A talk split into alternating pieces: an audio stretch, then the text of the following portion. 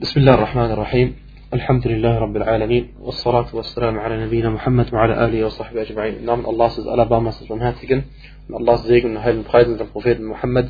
ودف ألا زن إفقال ألا زن كفاث ألا دين فولك باسم تاكتا وفشيا دي بكش بس لات اسمال الحاضن فيها das Kapitel angefangen über Babun al-Khawfu min al-Shirk die Furcht vor al-Shirk haben wir angefangen. Und wir haben den Vers erwähnt, dass Allah subhanahu wa ta'ala gesagt hat, als ein Beweis dafür, dass man Furcht vor, Schirk, vor dem Schirk haben muss. Allah sagte, Inna Allah, wahrlich Allah, la yaghfiru an yushraka bih, wa yaghfiru ma duna dhalika liman yasha. Er vergibt nicht, dass man ihm etwas beigesetzt, also Schirk macht, aber er vergibt, was darunter liegt, also was weniger schlimm ist als das, wem er will. Und dann haben wir auch einen Beweis äh, angeführt, und zwar Al-Khalil, a.s. hat gesagt, وَجْنُبْنِي وَبَنِيَ أَن نَعْبُدَ الْأَصْنَامِ Und äh, er betet zu Allah subhanahu wa ta'ala, dass er äh, Allah ihm dabei helfen soll, dass er die Götzen meidet, er und seine Kinder, die Götzen meidet. Das heißt, selbst der äh, Ibrahim a.s. hatte Angst und Furcht davor, dass er ein Götzendiener werden könnte, obwohl das bei den Propheten, äh, sie sind Ma'asumin. Die Propheten, sie werden niemals eine große Sünde begehen unter Übereinkunft der sunnitischen Gelehrten, begehen die großen Propheten, äh, begehen die Propheten äh, und die Gesandten keine großen Sünden und Schirk gehört zu den sehr großen Sünden. Und als zweites, äh, nächstes erwähnt der Autor einen, Brief, äh, einen Hadith. Er sagt, وَبِالْ Hadith أخوف ما أخاف عليكم الشرك الأصغر فسئل عنه فقال الرياء und äh, das heißt, der Prophet sallallahu alaihi wasallam sagte, diejenige Sache, vor der ich in Bezug auf euch am meisten Angst habe, ist die kleine Form von Schirk. Und dann wurde er gefragt, was diese kleine Form von Schirk ist, und er sagte Ar-Riya. Ar-Riya eben, dass man, äh, wie wir schon erwähnt hatten, dass man seinen Gottesdienst äh, so, so, so mit, einer, mit, einer, Absicht so verrichtet, dass man gesehen werden möchte oder gelobt werden möchte oder ähnliches. Das heißt, ein Teil des Gottesdienstes widmet man, widmet man, widmet man Allah subhanahu ta'ala und ein Teil des Gottesdienstes, ein kleinen Teil davon, widmet man jemandem anderes außer Allah subhanahu wa. Und der Autor sagt, wofür Hadith? Hadith ist allgemein alles, was äh, dem Gesandten sallallahu alaihi wasallam äh, zugesprochen wird, an Aussagen oder an Taten oder an, ähm, äh, wie sagt man, äh, Sachen, mit denen er einverstanden war, Billigungen oder an Eigenschaften. Auch wenn der Prophet im Hadith beschrieben wird, gehört das auch zu der Kategorie von Hadith bei den Hadith-Gelehrten. Und das ist Hadith.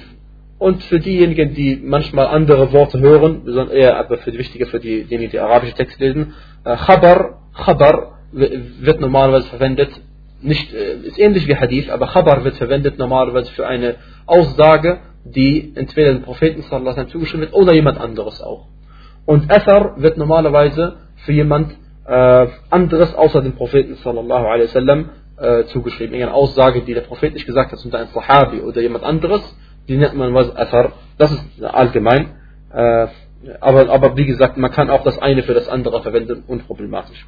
Gut, der Gesandte Allah sallallahu alaihi wasallam sagte, Akhwafu ma akhafu alaikum. Das, wozu, in, in, in Bezug, äh, diejenige Sache, äh, bei, bei der ich am meisten Angst in Bezug auf euch habe, ist Ash-Shirk al-Asghar und äh, der Prophet sallallahu spricht die Muslime an.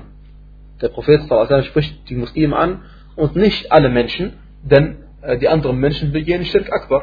Die anderen Menschen begehen große von Shirk, große Form von Kufr auch. Und deswegen äh, ist die Aussage an die Muslime gerichtet. Und nochmal, Riya.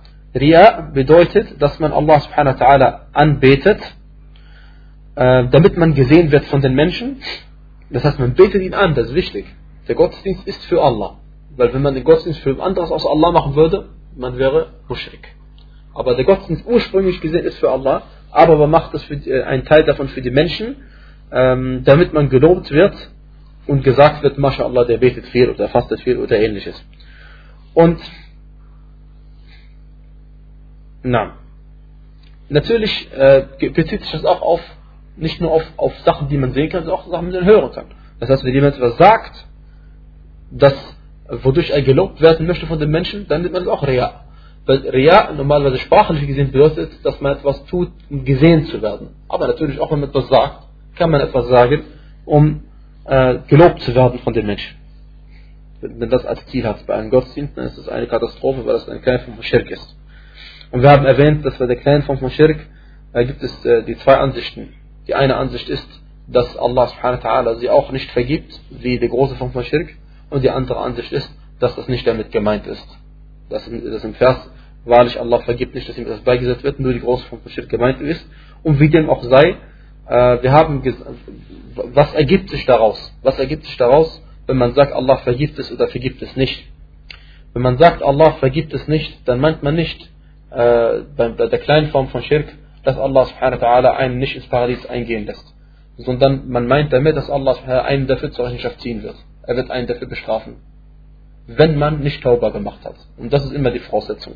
Sollte jemand eine kleine Form von Schirk gemacht haben, sogar eine große Form von Schirk oder Kufr, wer das gemacht hat und dann zum Islam zurückfindet, Allah subhanahu wa wird ihm vergeben, wenn er sich ihm reuevoll zugewendet hat. Weil, der beste Beweis dafür ist ein Christ zum Beispiel, der Muslim wird, äh, sein ganzes Leben lang war Mushrik. Und trotzdem danach äh, ist er Muslim geworden, Allah hat ihm alle seine Sünden vergeben, dadurch ist er Muslim geworden.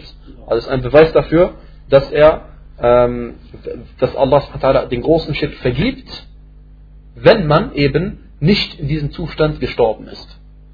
Und beim kleinen Schirk, äh, entweder Allah nach der einen Ansicht kann auch diesen Schirk vergeben, wenn er will. Und damit meint man auch, wenn man nicht um Vergeben gebetet hat. Es kann sein, du stirbst und Allah vergibt. Und nach der anderen Ansicht, du musst Vergeben gebeten haben. Und deswegen bitten wir, weil das ist eine gefährliche Sache, die Schirk al-Asghar, die eine Sache ist, die sich im Herzen wiederfindet, wenn sie es überhaupt gibt. Und äh, manchmal fällt es einem nicht auf, dass man es hat. Und deswegen bitten wir Allah um Vergebung unserer Sünden, die großen davon, die kleinen davon und der große Schirk und der kleine Schirk würde Allah uns die Sachen vergeben, auch wenn uns nicht aufgefallen ist. Und wenn aber jemand einen Gottesdienst verrichtet, jetzt vorsichtig, es gibt Menschen, sie verrichten einen Gottesdienst, um gesehen zu werden und damit gelobt zu werden. Es gibt aber auch Leute, sie verrichten einen Gottesdienst, damit die anderen Menschen ihm nachmachen. Damit die anderen Menschen ihm nachmachen nachmachen. Ja. Und das ist was anderes. Wenn, der, wenn zum Beispiel der, jemand, äh, ein Gelehrter oder Imam oder was auch immer, ein Gebet betet vor den Menschen, damit sie ihn sehen, damit sie lernen, wie sie zu beten haben, das ist natürlich eine sehr gute Sache. Und so hat der Prophet sallallahu alaihi wasallam es gesagt und gemacht. Er sagte im Hadith, فعلت هذا لتأتموا بي وتعلموا صلاتي. Er sagte, ich habe das gemacht, der Prophet sallallahu alaihi wasallam sagte diesen Hadith bei, Muslim, bei Bukhari und bei Muslim, ich habe das gemacht, damit ihr mir nachmacht und lernt, wie ich bete. So hat der Prophet sallallahu alaihi wasallam das gesagt. Es ist auch vergleichbar, wenn man Frieden vor einem Moslem der unwissend ist zum Beispiel. Genau, ja. Also der betet nicht. Zum Beispiel, man betet, damit man daran erinnert an das Gebet. Hauptsache, man macht es nicht äh, damit man gelobt wird oder damit man irgendwie Belohnung Genau, die Nia. Richtig. Und wer sich verinnerlicht, jemand, der ein Gebet verrichtet, damit der andere auch betet, in Wirklichkeit, er macht das für Allah subhanahu wa ta'ala und nicht für diesen Menschen. Ria kann den Gottesdienst vernichten. Ria kann den Gottesdienst vernichten. Und da kommt es jetzt drauf an. Entweder man macht den Gottesdienst für Allah subhanahu wa ta'ala, um gesehen zu werden. Dieser Gottesdienst ist, ist zunichte. Dieser Gottesdienst, Allah wird ihn nicht annehmen. Man macht den Gottesdienst, damit Allah für Allah aber damit die Menschen ihn sehen und damit sie ihn loben oder ähnliches. Dieser Gottesdienst ist ungültig. Aufgrund des Hadithes von Abu Huraira, radiallahu anhu arda, ähm, in dem er sagte, dass der Prophet sallallahu alaihi folgendes sagte. Der Prophet sallallahu alaihi sagte, Allah subhanahu wa ta'ala hat gesagt, das ist also ein Hadith Qudsi, أنا أغنى الشركاء عن الشرك من عمل عملا أشرك معي فيه غيري تركته وشركه Allah subhanahu wa ta'ala sagt in diesem Hadith Qudsi, ich bin derjenige von allen Teilhabern, der den Schirk am wenigsten braucht. Also wenn du Allah subhanahu wa ta'ala zu einem Teilhaber gemacht hast mit anderen Menschen, das heißt, du hast den Gottesdienst für Allah gemacht und andere Menschen zusammen, dann sagt Allah von allen diesen Menschen, die Teilhaber sind, brauche ich den Schirk am wenigsten. Die anderen wollen ihn vielleicht haben. Man amila amalan ashraka ma'iya fihi ghairi, taraktuhu wa shirka. Wer eine Tat begeht und mich darin mit anderen zu Teilhabern macht, ja, den unterlasse ich und auch seinen Schirk. Also wird auch mein welchen für seinen Schirk nicht belohnen, den er gemacht hat. Na. Und zweitens, das ist der erste, äh, erste Fall von Ria.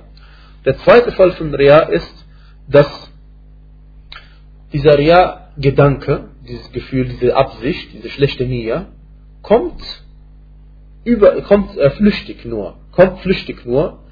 Ähm, und das heißt, man betet eigentlich und dann kommt dieser Gedanke, dass man nicht vielleicht etwas schöner beten sollte oder länger beten sollte oder kürzer beten oder irgendetwas. Da kommt es drauf an. Manche Menschen, sie wehren es ab. Manche Menschen, sie wehren es ab und wehren sich dagegen und dann, das macht nichts aus. Das macht überhaupt nichts aus. Wie zum Beispiel jemand, der betet, äh, eine, Raka, eine Gebetssequenz, eine Raka, und dann kam, in der zweiten Raka kommen dann andere Menschen hinzu, und dann soll er, und dann kommt ihm vor, vielleicht sollte er im Gebet vielleicht ein bisschen länger beten, damit die Leute nicht denken, irgendwie, ist schlecht oder so, der macht es schnell oder ähnliches. Oder er fängt an äh, zu sagen, vielleicht sollte ich ähm, anfangen zu weinen. Vielleicht sollte ich mich dazu bringen zu weinen, wenn ich Koran lese. Oder ähnliches. Wenn er dieser Sache, dieser Sache Widerstand leistet und das versucht zu bekämpfen, dann stört es ihn nicht, kann es ihm nicht schaden, denn das ist eine Form des Dschihad. Das ist eine Form des Dschihad, eine große Form von einem Dschihad. Warum? Weil äh, er wird in eine Form von Schirk ab. Äh, das geht um seinen Glauben, um sein, sein Jenseits. Die zweite, äh, zweite Fall ist allerdings, dass dieser Gedanke, dieser Ria, dieser schlechte Absicht, jetzt den Gottesdienst zum Beispiel zu verschönern, schleicht sich in seine Absicht ein. Und äh, dann sagen die Gelehrten, dann ist alles, was auf dieser Absicht aufgebaut ist, ungültig. Dann ist alles, was auf dieser Absicht aufgebaut ist, ungültig. Wenn er zum Beispiel äh, dann länger steht oder länger liest oder schöner liest oder all diese Taten sind dann ungültig. Ja. Und ähm, die Frage ist jetzt, wird dadurch sein ganzer, Gottes, ganzer Gottesdienst ungültig? wird dadurch jetzt ein ganzer Gottesdienst ungültig. Das kommt darauf an, in welchem Teil des Gebetes das auftritt. Entweder es tritt ein, im, äh, äh, diese, dieser Gedanke kommt am Ende des Gottesdienstes und der Teil des Gottesdienstes, wo du dich gerade befindest, ist aufgebaut auf anderen Teilen vorher. Sodass der eine Teil des Gottesdienstes nur gültig ist, wenn der andere auch gültig war. Also zum Beispiel im Gebet, wenn du, wenn dein Takbir al-Ihram am Anfang, Allahu Akbar, nicht gültig gewesen ist, also dein ganzes Gebet nachher ist auch nicht gültig. Das ist so der Fall. Aber wenn du zum Beispiel die Fatiha gelesen hast und danach na, beim Koran lesen nach der Fatiha kommt irgendwie diese Gefühle rein, dann, dann, dann, dann die Gültigkeit deines Gebetes hängt nicht von diesem Teil ab, der freiwillig ist. Darum geht es einfach. Ja. Gut.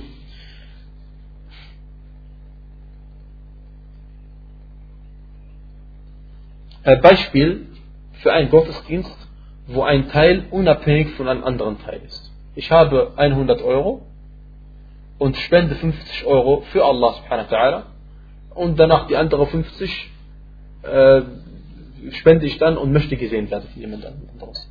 Dann der zweite Teil ist ungültig, der erste Teil ist gültig. Obwohl es 100 Euro waren, aber die sind unabhängig voneinander. Ganz einfach. Gut, was ist, wenn dieser Ria-Gedanke während dem Wudu kommt? Während der Abdest, während der Gebetswaschung? Ähm, wird dann dadurch äh, der ganze Wudu ungültig, wie beim Gebet? Oder, weil beim Wudu, das sind bestimmte Pflichtteile, die man macht. Ja? Du wäschst ja immer irgendeinen Teil, der Pflicht ist, ja? normalerweise. Äh, außer jetzt ganz am Anfang die Hände zu waschen zum Beispiel. Aber was ist, wenn du zum Beispiel deine Arme wäschst und dabei diesen Gedanken hast? Dieser Gottesdienst, ist er dann insgesamt ungültig, wie beim Gebet?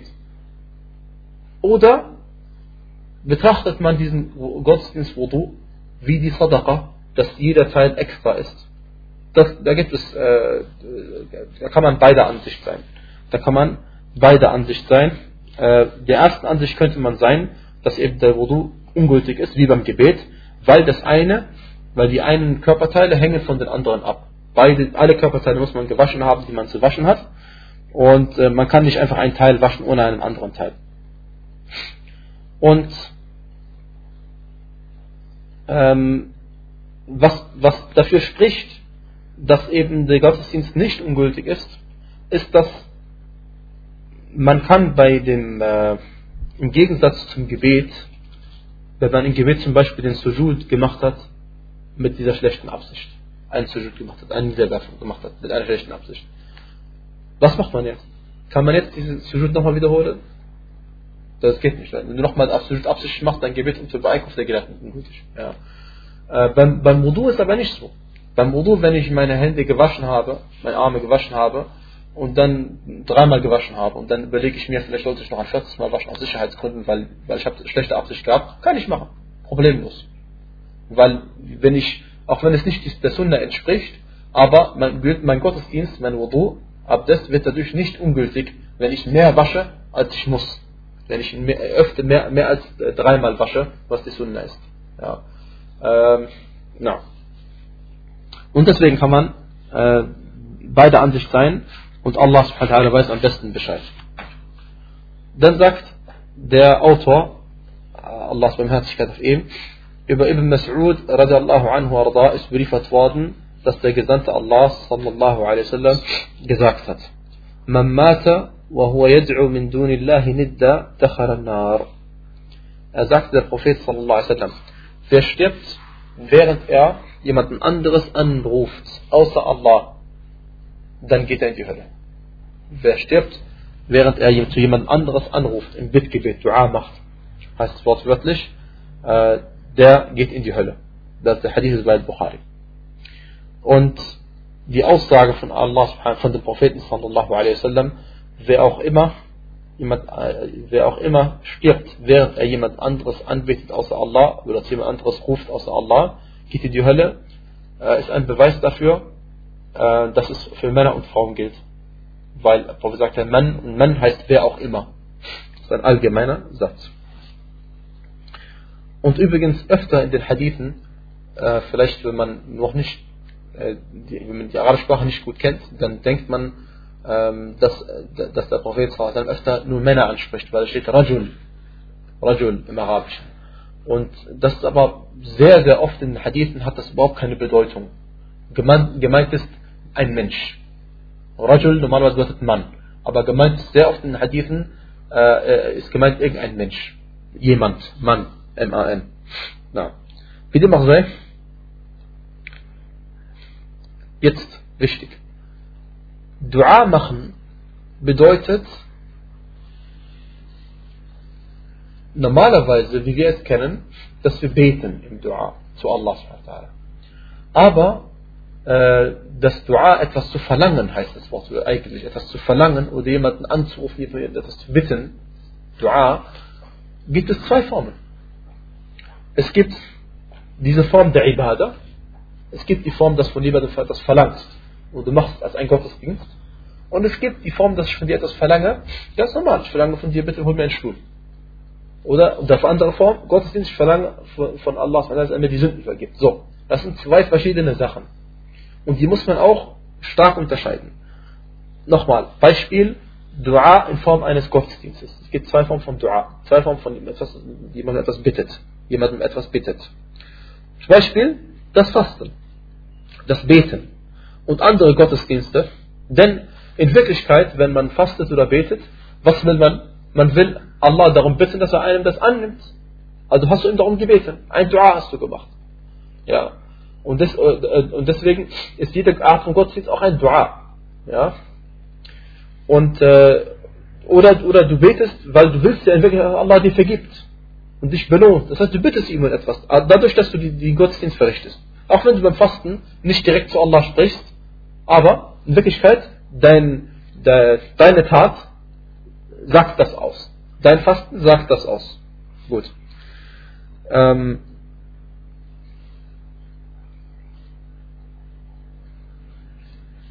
Gut.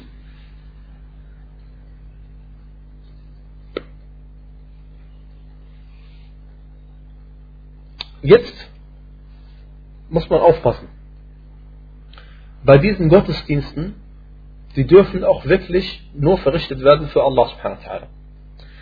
Das hört sich äh, logisch an, für jeden, der es weiß, aber es gibt dann doch manchmal Dinge, die einem äh, unbekannt bleiben.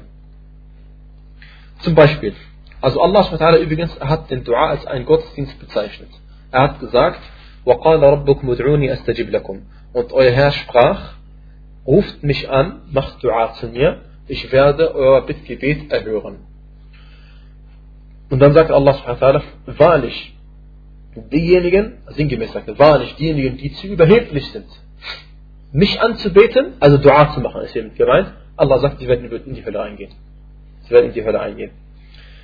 Äh, Surat Ghafir, Vers 41. Also ist das Dua machen, das Bittgebet zu Allah ist ein Gottesdienst. Es ist der Gottesdienst schlechthin. Der Prophet alaihi sagte, Ad-Dua huwa al-Ibadah. Das Dua ist die Ibadah schlechthin. Darum geht es überhaupt, dass du, dass du zeigst, dass du Allah brauchst und zu ihm betest. Also, wenn man nämlich einen von diesen Gottesdiensten, auch Dua, der Gottesdienst ist, jemandem anderes, jemandem anderes widmet außer Allah, dann hat man die große Form von äh, äh, Schirk begangen und tritt dadurch aus dem Islam raus. Deswegen muss man wissen, was es bedeutet. Und das, was dazugehört und was sehr wichtig ist, ist Rukur. Rukur, dieses Verbeugen. Da gibt es sehr viel heutzutage noch, dass Leute sich verbeugen für andere. Sei es bei der Begrüßung äh, irgendwie sich leicht verneigen oder, äh, was man öfter sieht im Fernsehen oder so, Leute sich verbeugen vor Publikum und ähnliches. Das ist eine Form von Kufr. Weil das Verbeugen, das Verbeugen ist ein Gottesdienst. Und jeder Gottesdienst darf nur für Allah verrichtet werden. Das ist eine wichtige Sache, äh, die eben viele Leute nicht wissen. Deswegen habe ich darauf hingewiesen. Gut. Dann, das war der erste Teil von Dua. Erster Teil von jemand etwas bitten, um etwas bitten. Jetzt gibt es den zweiten Teil von jemand etwas bitten, ähm, der eben kein Gottesdienst ist. Da kommt es drauf an. Wenn ich jemandem etwas bitte, der dazu imstande ist, das zu tun, wie mir ein Glas Wasser zu holen oder ähnliches, das ist kein Schirk. Das ist ganz normal. Das darf man und Problem, ist unproblematisch. Ähm, denn der Prophet sallallahu alaihi wasallam sagte, Man da'akum fa'ajibuh. Das heißt, wer euch ruft, dem antwortet. Oder auch wer euch einlädt, dem folgt die Einladung. Ja, wer, wer zu euch, das heißt wortwörtlich auf Arabisch, wer zu euch Dua macht. Wer zu euch Dua macht. Wer zu euch, aber hier wird es nicht gemeint mit Gebet, sondern einfach nur, wer euch ruft. Von euch etwas verlangt. Dem antwortet. Oder dem leistet Folge.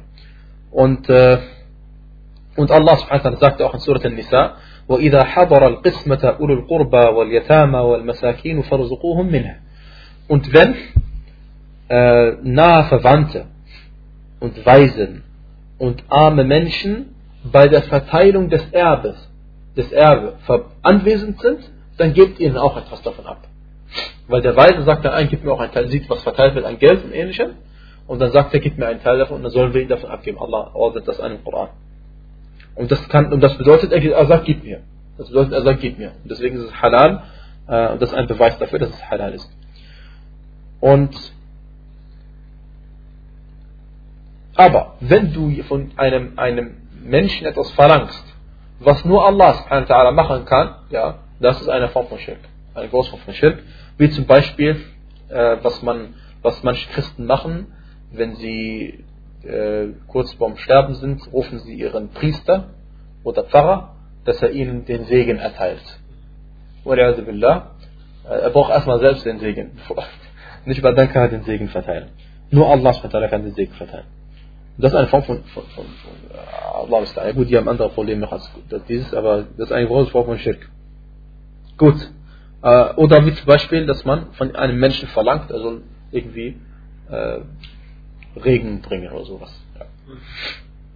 Dann sagte der Prophet sallallahu alaihi wasallam noch einmal, wer stirbt und jemandem anderes anruft, jemand anderes anbetet, Dua macht, außer zu Allah, der geht in die Hölle. Dieser Hadith äh, wie jetzt erklärt worden ist, bezieht sich auf Dua als Gottesdienst. Bezieht sich auf Dua als Gottesdienst und eben nicht einfach um etwas, jemandem zu verlangen. Und leider gibt es das immer noch heutzutage, dass von toten Menschen etwas verlangt wird, was sie nicht tun können. Lebendigen auch, aber besonders von toten Menschen verlangt wird, was sie nicht tun können.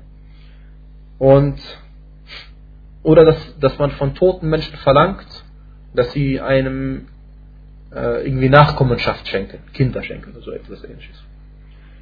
Und mit so einer Sache einverstanden zu sein, ist schlimmer, als einverstanden zu sein, damit das irgendwie, also ich meine, mit einverstanden meine ich das äh, tolerieren, also nicht, dass man im Herzen nicht einverstanden ist, sondern es mit anzusehen und nichts dagegen zu tun, ist schlimmer, als zu sehen, wie jemand Alkohol trinkt. Ja. Oder Sinner macht, oder Zinsen nimmt und gibt. Weil das sind große Formen von Sünden, aber das sind keine Sachen, die einen aus dem Islam rauswerfen. Ja. Gut.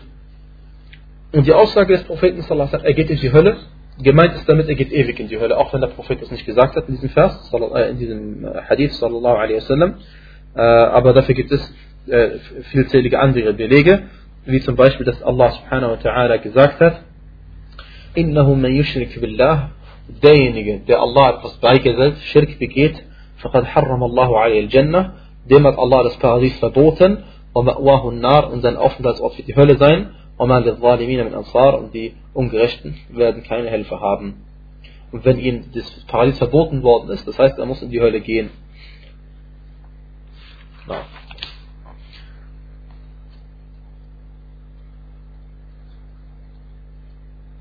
Und dieser Muschrik, er verliert nicht nur das Diesseits, sondern er verliert auch noch das Jenseits.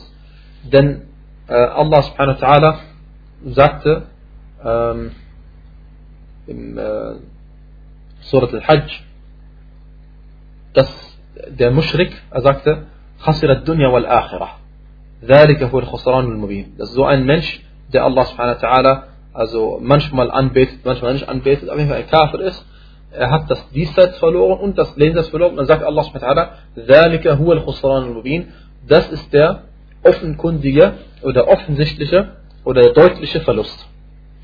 يدعو من دون الله ما لا يضره وما لا ينفعه er sagt Allah subhanahu er betet jemanden an oder ruft jemanden an der ihm weder schaden kann der, also der, jemand außer Allah an der ihm weder schaden kann noch nutzen kann das ist der weite Irrweg oder der weit abgeirrte Weg und Allah subhanahu wa ta'ala sagte auch قل إن الخاسرين الذين خسروا أنفسهم وأهليهم يوم القيامة sprich die wahren Verlierer sind diejenigen die sich selbst verloren haben und ihre Familien verloren haben am Tag der Auferstehung sie haben sich selbst verloren weil sie äh, mit keinen Nutzen aus sich selbst gezogen haben und sie haben auch ihre Familien verloren denn wenn sie gläubig gewesen wären dann wären sie alle zusammen im Paradies gewesen aber wenn die einen ungläubig gewesen sind dann werden sie nicht mehr zusammen sein. Selbst wenn sie zusammen sind in der Hölle, dann werden jedes Mal, Allah sagt im Koran, in Surat Al-A'raf, dass jedes Mal, wenn eine Gruppe von Menschen in die Hölle geht, äh, dann verflucht die eine die andere. Verfluchen sich gegenseitig. Und deswegen sagte manche Salaf, manche uns vorausgegangene rechtschaffende Menschen, äh, in Bezug auf keine Sache habe ich mir so viel Mühe gegeben, wie in Bezug auf Ikhlas, dass man eben den Gottesdienst nur für Allah subhanahu wa ta'ala alleine verrichtet. Und manche Leute denken, es ist einfach, es ist aber allerdings eine schwere, schwere Angelegenheit. Aber wenn Allah subhanahu wa ta'ala es einem einfach macht, dann ist jede Angelegenheit einfach. Indem man einfach beabsichtigt, immer Allahs Wohlgefallen zu, erlangen. Und niemand ist Wohlgefallen von jemand anderes. Und dass man, dass einem nicht stört, dass man gelobt wird oder, oder, oder kritisiert wird ähm, von den Menschen, weil die Menschen können einem niemals helfen.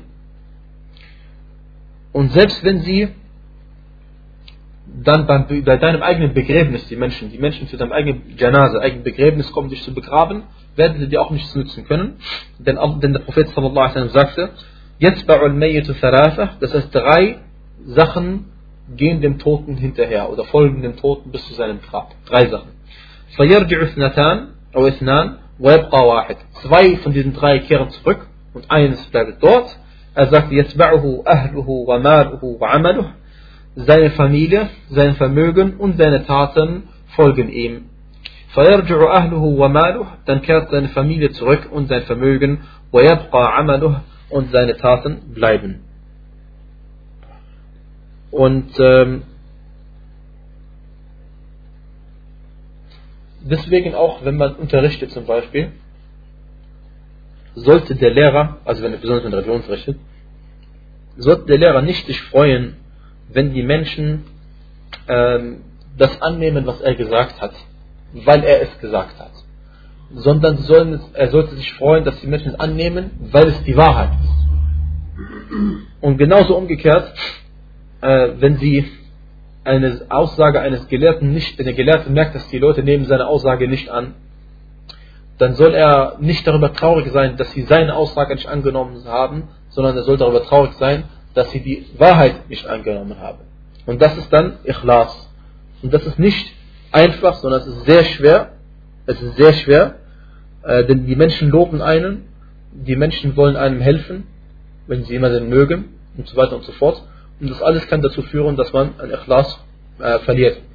Deswegen der Gelehrte, äh, Muhammad al-Mukhtar al-Shinqiti, wurde einmal gefragt über, soll man den, ähm, einem, einem nach Wissen strebenden, also einem Schüler, der Scharia studiert oder so ähnliches, soll man ihm helfen und seine Sachen tragen und ihm immer so begleiten und seine Sachen, seine Sachen für ihn tragen. Und dann sagt er, ist es besser nicht, äh, gerade wenn er noch jung ist, damit nicht seine Absicht irgendwie verändert wird. Ja, wenn er älter ist, was anderes. Inshallah, die Älteren, die, äh, die, die, inshallah, die wissen besser Bescheid. Aber jemand, der noch neu ist, dem sollte man nicht zu sehr helfen, dass er nicht sein Ikhlas verliert. Na, dann sagte der Prophet sallallahu alaihi wasallam einen anderen Hadith. Gegensatz dazu, bei Muslim ist über Jabir ibn Abdullah, Jabir äh, ist einer der äh, sieben Sahaba, die sehr viele Hadith über den Propheten sallallahu überliefert haben. Ähm, und er sagte, dass der Gesandte Allah sallallahu alaihi sagte, Man laqiya Allah la yushriku bihi shay'a, dakhala al-Jannah. Wer Allah antrifft, also am Tag der Auferstehung, und wir alle werden vor Allah stehen, wer Allah antrifft, während er keinen Schirk begeht, überhaupt keinen Schirk, er geht ins Paradies ein. Wer Allah antrifft und keinen Schirk begeht, wird ins Paradies eingehen. Und das äh, muss aber nicht sein, dass er direkt nach dem Tod oder am Tag auf ins Paradies gehen darf. Es kann sein, er wird bestraft worden. Denn es gibt Muslime, die keinen Schirk begehen, aber Sünden begehen, für die sie zur Rechenschaft gezogen werden. Aber gemeint ist, wer keinen Schirk begeht, das heißt, er war Muslim und dann wird er mit Sicherheit ins Paradies eingehen. Egal wann, aber er wird reinkommen. Und der Prophet sallallahu hat ja gesagt, es wird nur eine muslimische Seele ins Paradies eingehen. Nur eine muslimische Seele wird ins Paradies eingehen. Gut. Die Aussage, Man Allah la also wer Allah antrifft und überhaupt keinen Schirk begangen hat, beinhaltet jede Form von Schirk. Allgemein, äh, wie gesagt, nach, äh, wie heißt es jetzt, ähm, vergessen wir jetzt mal, dann tun wir mal so, als wäre es nur die große Form von Schirk gemeint. Ähm, selbst wenn man den besten aller Menschen anbetet und zu einem äh, Sharik macht, zu einem Teilhaber macht mit Allah subhanahu wa ta'ala, und zwar den Gesandten Allah sallallahu alaihi wasallam, der geht in die Hölle. Selbst wenn man den besten aller Menschen zum Teilhaber Allahs macht. Und das gibt es, es gibt manche Menschen, sie wenden sich dem Propheten sallallahu alaihi wasallam zu, wenn es ihnen schlecht geht. Und das ist seltsam. Warum verlassen sie Allah für, ein Geschöpf? Auf jeden Fall, andere schwören beim Propheten sallallahu alaihi wasallam. Das ist auch eine Katastrophe, weil der Prophet sallallahu alaihi wasallam hat gesagt, dass wenn man schwört bei einem anderen außer Allah, dann hat man Schirk begangen. Und für, für den Gläubigen ist, sollte sein Herz schon erschüttern, egal ob es große oder kleine Form von Schirk, egal. Ja? Aber er hat Schirk begangen, weil das Schwören ist ein Gottesdienst, den darfst du nur machen bei Allah. Und wenn du es bei jemand anderes machst Allah, hast du ihn zum Teilhaber gemacht. Gut. Jetzt sagt der Gelehrte, es gibt eine Meinungsverschiedenheit unter den Fuqaha. Und zwar, es gibt manche Menschen, wenn sie bei Allah schwören, sie lügen oder sprechen die Wahrheit, wenn sie wollen. Manchmal so, manchmal so. Aber wenn sie schwören bei irgendeiner Sache, die ihnen wertvoll ist, bei ihrer Fahne oder was weiß ich, irgendetwas, ja, bei ihrer Nationalität oder irgendwas, dann sagen sie immer die Wahrheit, weil das ist für sie wichtig. Sollte man als Richter diese Person schwören lassen, bei der Sache, die ihm wichtig ist, oder bei Allah?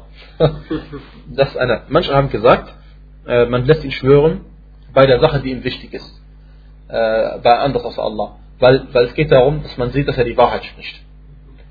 Und andere haben gesagt, und das ist das Richtige, man lässt sich schwören bei Allah. Denn das andere ist ein Form von Schirk und wir werden ihm niemals dabei helfen, Schirk muschrik zu sein. Und wenn er gelogen hat, ist die Sache zwischen ihm und Allah subhanahu wa ta'ala. Auf jeden Fall, er muss bei Allah schwören. Wir, können, wir machen nichts anderes. Wenn der Richter immer noch überzeugt ist, er lügt, Allah weiß nicht, was er dann macht. Gut. Frage. Wenn jemand Mushrik, äh, wenn jemand Schirk begangen hat, bleibt er dann ewig in der Hölle? Was ist die Antwort? Okay, das ist eine gute Antwort, äh, fast richtig. Wenn er Taube macht, natürlich geht nicht in die Hölle, inshallah, aufgrund dieser Sache. Aber äh, angenommen hat keine Taube gemacht, geht er, wenn er Schirk gemacht hat, geht er in die Hölle ewig? Sprechen wir von Moslem oder von Kafir? Ein Mensch. Ein Mensch. Ein Kafir. Ja, ein, wie kein großer Muslim bloß Schirk machen. Das ist ja kein Muslim mehr. Also auf jeden Fall, worauf ich hinaus will, ist, ganz einfach, was wir die ganze Zeit gesprochen haben, wenn jemand Schirk begangen hat, er kommt davon ab, groß oder kleine Form. Weil es geht ja davon, habe ich ja gefragt, vielleicht geht er ewig in die Hölle. Also kommt davon, hat er die große Form begangen oder die kleine Form begangen. Darum geht es ja. Und äh,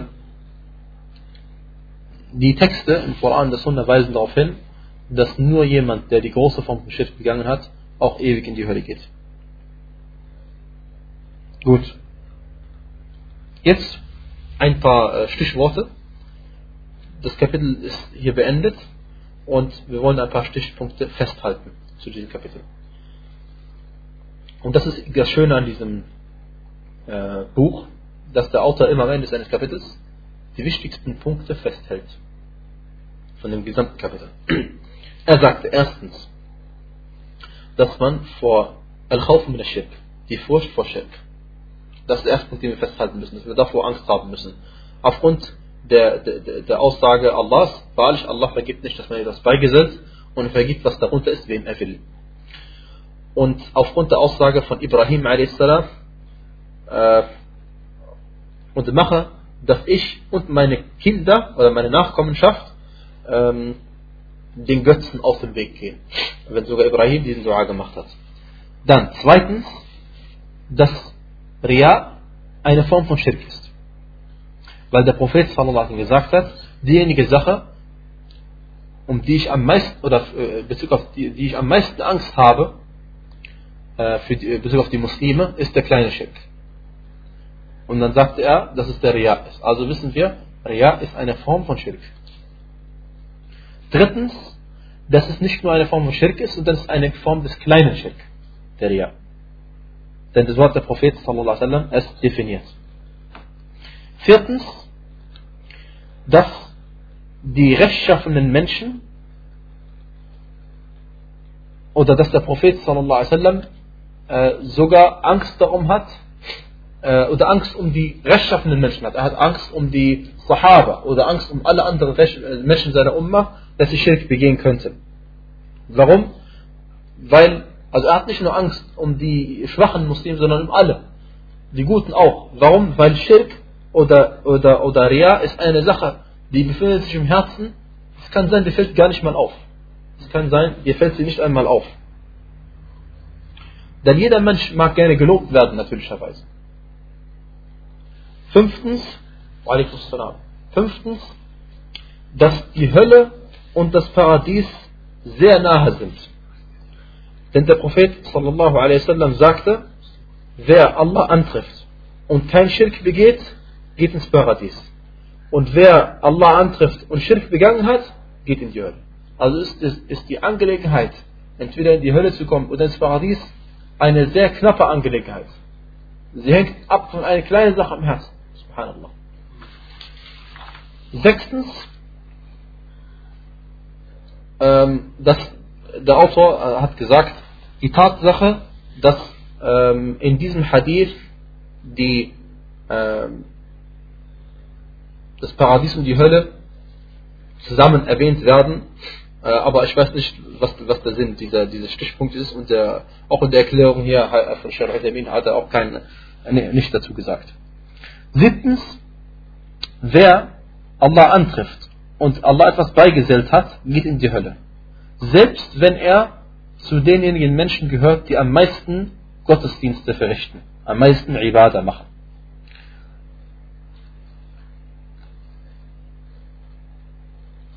Wenn es die große Form von Schirk war, bleibt er ewig in der Hölle. Wenn es die kleine Form von Schirk war, dann wird er dafür bestraft oder zur Rechenschaft gezogen und dann darf er inshallah ins Paradies gehen. Achtens, die gewaltige Angelegenheit, dass eben Ibrahim a.s. für sich und für seine Kinder oder seine Nachkommenschaft Allah da um Schutz gebeten hat vor Aschek. Neuntens, ähm, der Autor sagt,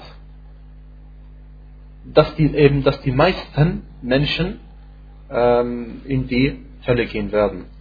Aber dann hat er einen Vers angeführt, der nicht ganz übereinstimmt mit dem, was er gesagt hat. Und zwar er sagte den Vers Rabbi innahunna abdulanna kathira minan nas. O mein Herr, sie haben, also diese Götzen, viele Menschen in die Irre geführt. Und ähm, er hat aber gesagt, die meisten. Und im Hadith heißt es viele. Deswegen, es gibt einen Unterschied zwischen viele. Viele heißt doch allein, dass die meisten sind. Ja. Aber äh, die meisten heißt ja mehr als die Hälfte. Wie dem auch sei. Zehntens, wir haben in diesen Hadithen die Erklärung erhalten von La ilaha illallah. In dem gesamten Kapitel haben wir vollständig inshallah kennengelernt, was die Bedeutung von La ilaha illallah ist. Und elftens und letztens, die Vorzüglichkeit desjenigen haben wir kennengelernt, der nicht mit Schirk behaftet ist. Und zwar, dass Allah über ihn gesagt hat, وَيَغْفِرُ مَا دُونَ ذَلِكَ und er vergibt, was darunter liegt, unter dem großen Schirk, wem er will. Liman yasha.